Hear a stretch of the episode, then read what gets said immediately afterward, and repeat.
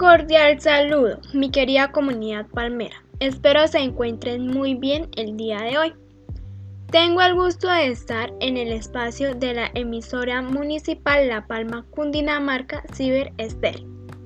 Les habla Chelsea Karina Vega Álvarez, maestra en formación de la Escuela Normal Superior Divina Providencia. Hoy quiero que ustedes sean parte de este trabajo con una sesión enfocada a el proyecto transversal Educación Sexual impartida de acuerdo a las necesidades psíquicas, físicas y afectivas.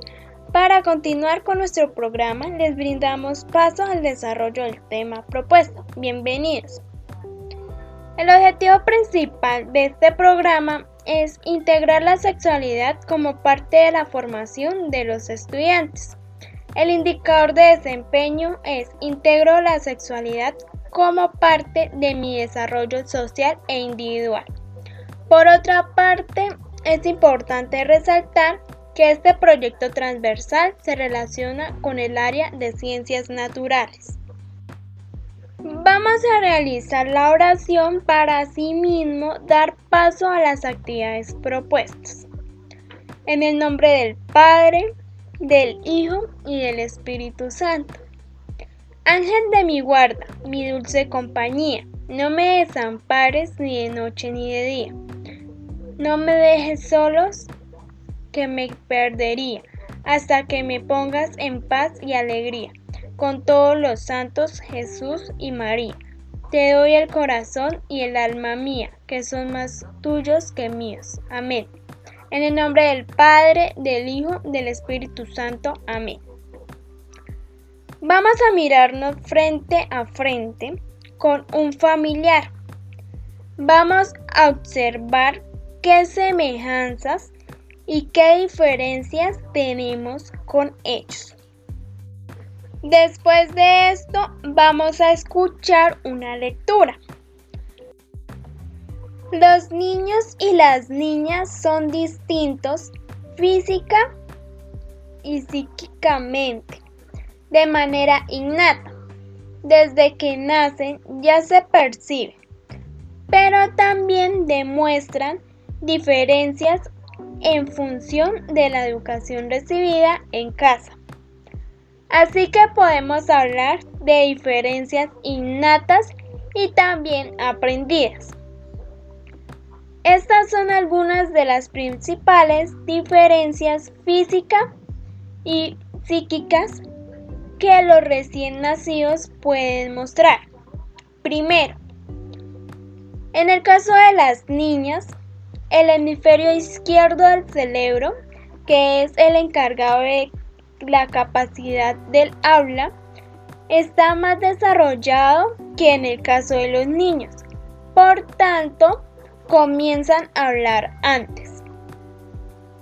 Segundo, los niños suelen ser más hábiles corriendo y saltando.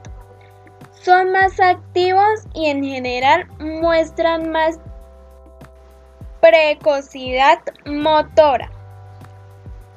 Por el contrario, las niñas pueden ser más tranquilas y prefieren juegos de precisión y actividades que conlleven a la manipulación de objetos. Así desarrollan antes la motricidad fina. Tercero, las niñas conectan antes los dos hemisferios del cerebro y por esto pueden comenzar a leer antes que los niños. Cuarto, Generalmente los niños nacen con un par de centímetros de más altura y también con un poco más de peso, unos 200 gramos. Quinto, los niños parecen tener mejor visualización espacial. Y sexto, la socialización también es distinta. Los niños se juntan en grupos grandes en el colegio sin embargo, las niñas hacen círculos más pequeños de dos o tres amigas.